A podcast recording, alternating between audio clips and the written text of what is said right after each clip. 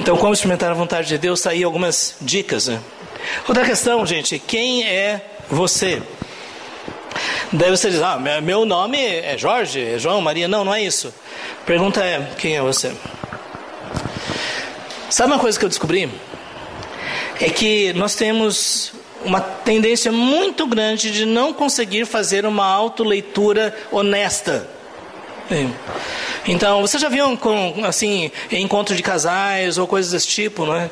Que ah, é, às vezes, né, chega chega uma é, a esposa, né, e diz, querido, olha, está acontecendo isso, isso, isso, você devia fazer isso e aquilo e tudo mais, você devia mudar nessa e nessa área.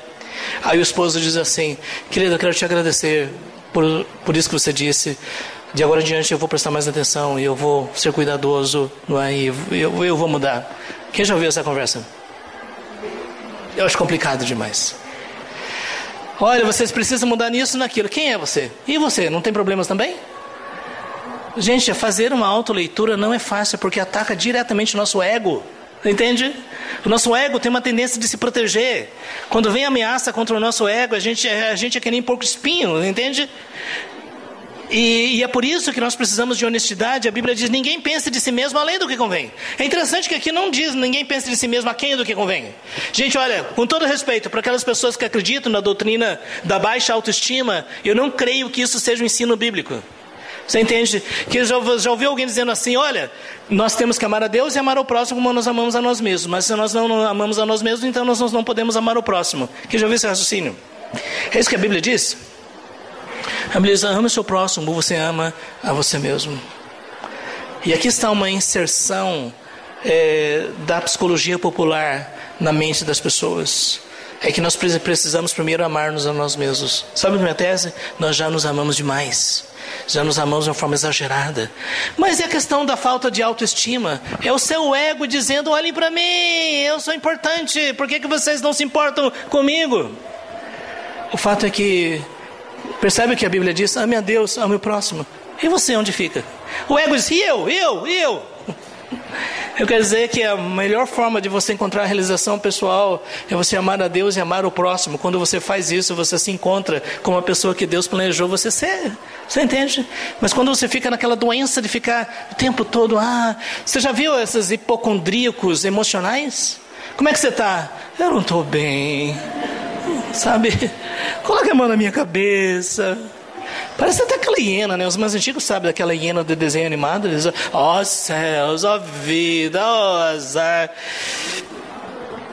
Não pense de si mesmo, nem a quem, nem além do que convém, mas segundo a medida da fé que Deus concedeu a cada um. Sabe o que o apóstolo Paulo está dizendo? É que o apóstolo que, que Deus nos concedeu bênçãos e dons e a sua presença, e nós reconhecemos isso, se nós experimentamos isso, então nós vamos reconhecer que depois de tudo não somos nós, mas é Deus em nós, é Deus que nos capacita, é Deus que nos dá dons, é Deus que quer nos usar. E quando nós confiamos na promessa de Deus, na verdade de Deus, nós estamos prontos a experimentar a sua vontade. É? Agora é preciso coragem para isso isso.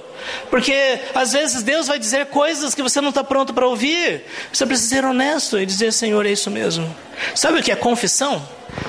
A palavra confissão, é, homologuel, significa dizer a mesma coisa. Você diz a mesma coisa que Deus diz, você diz também. E se Deus diz que isso é pecado, você diz com Deus: é verdade, isso é pecado. E a partir daí você está sendo honesto e você está sendo humilde. Esse é o primeiro caminho. O caminho do crescimento é a humilhação. E a partir daí você vai ter condições de se ver como você realmente é. Quem é você como pessoa? Sabe, Deus nos fez tão diferentes como pessoas. É, e, e eu fico assim maravilhado né, com essa diversidade. Uh, alguns de vocês aqui têm um temperamento mais extrovertido, outros são mais introvertidos, sabe? Tem aquele que chega num lugar. Você já viu? Tem gente que chega numa reunião da igreja, quando abre a porta, cheguei! É, todo mundo olha, né? E tem outra pessoa que esteve a noite toda ali, ninguém viu nada. Você estava ali, era. A gente não viu você. A gente fica num canto. Você viu, tem pessoas que vão para o meio da sala, tem outras pessoas que ficam no canto quase que segurando a parede para ela não cair. Mas são, são jeitos diferentes. Sabe? Tem algumas pessoas que gostam de pacificar tudo, calma, calma, calma. Calma o quê? É? Então. Mas o fato é que Deus nos fez diferentes, porque isso glorifica o seu nome. Você entende? Porque Ele quer nos usar a partir daquilo que nós somos. Então, gente, olha, eu quero dizer para vocês, teve uma época que eu queria pregar como um pregador japonês muito conhecido, que ele tem um vozeirão de trovão. E eu me lembro uma vez eu fui para uma igreja, dessa vez é agora. Mas eu ganhei uma, uma dor de garganta tão grande, e aí eu pensei, não, acho que não. Algo especial é saber que foi Deus que nos criou e Ele quer nos usar como Ele nos criou. E isso já resolve um monte de coisa.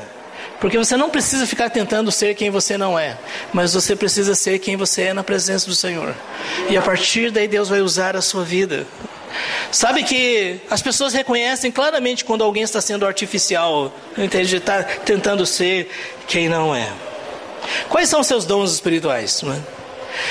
Dom espiritual é uma capacitação sobrenatural, é algo que o Espírito Santo faz na sua vida, ah, é uma habilidade que Deus dá é, para que você abençoe o corpo. E você tem muitos dons espirituais né, que nós temos registrados nas Escrituras. Você precisa saber quais são os seus dons espirituais e quais são as suas habilidades, o que, que você faz bem. Sabe, ah, eu confesso que eu não consigo entender, mas há pessoas que gostam de organizar papelada, não é? E, gente, assim, as pessoas às vezes mostram um arquivo com tanto orgulho, não é? E na verdade, se tiver uma folha dobrada ali, a pessoa vai chegar, vai desdobrar e vai deixar exatamente onde está. Sabe, tem arquivos que tem, tem a ordem das cores, né? Você tem o amarelo, você verde, não é? E tudo bem discriminado. É, tem as pessoas que ah, escrevem com uma caligrafia tão perfeita que você acha que foi impresso e você escreve que uma pessoa escreveu manualmente aquilo ali, não é? E tem médicos também, aí é outra coisa. Mas é, é Gente, isso, isso é uma generalização, né? né? Tem médicos que letra bonita? Deve ter. Deve. Mas, sabe, quando nós quando nós compreendemos que o chamado de Deus tem a ver com aquilo que nós somos, isso é libertador. Você entende? Porque a partir daí você não precisa, sabe? Eu confesso, confesso para vocês, né, que hoje em dia está complicado ser pastor. Você concorre com John Piper, você concorre com Augusto Nicodemos, Hernandes, tudo isso aí agora, não é? Mas uh, o fato é que seja quem você é na presença de Deus e como você é, Deus vai usar para edificar a vida de outras pessoas. E, sabe, isso é libertador. O que você faz que produz maior impacto na vida das pessoas ao seu redor? Eu estava conversando com os irmãos é, do aconselhamento. Gente, que ministério maravilhoso. Algumas pessoas eh, sentem profunda realização em ajudar os outros através do aconselhamento bíblico. Algumas pessoas, elas são usadas por Deus para simplesmente comunicar compaixão, misericórdia, calor humano para aquelas pessoas que estão sofrendo. Sabe, existe algumas pessoas que têm o dom de ganhar dinheiro. Não sei se tem isso, mas eu não sei, mas parece que tem gente em qualquer negócio que faz dar dinheiro, não é? E não sei se você sabe que 90 e tantos por cento dos empreendimentos eles, eles naufragam, afundam, não é? Mas tem algum que começa um negócio dar certo, começa outro dar certo e, e, e, e, tudo mais, não é? E tem outras pessoas que é uma luta, ó céus, ó vida, mas mas você vê, assim, essas pessoas que têm essa habilidade, é, não é uma coisa mística, você entende? Mas de qualquer forma, são pessoas que têm a sabedoria, que têm o tino, que sabem tomar decisões, às vezes de uma forma intuitiva. Se você pedir para a pessoa escrever no papel, não vai conseguir nem descrever, mas é a forma como elas pensam, a forma como tomam, tomam as ideias é, e a partir daí executam as coisas. Fez pessoas assim. E pessoas assim devem ser mordomos fiéis àquilo que Deus deu, todos nós devemos ser. Sabe, algumas pessoas é, foram chamadas para ensinar, outras pessoas foram chamadas para servir, outras pessoas foram chamadas para administrar. E foi Deus que fez isso. Existem algumas pessoas que gostam de tudo muito bem estruturado. Não é? Eu chamo isso do, do perfil do funcionário público. Entende? Salário no dia, não é? tudo organizado, tudo previsível. Não é? E tem outras pessoas que gostam de comprar uma moto 400, 1400, com, passando o vento no cabelo e tudo mais. Pessoas são diferentes.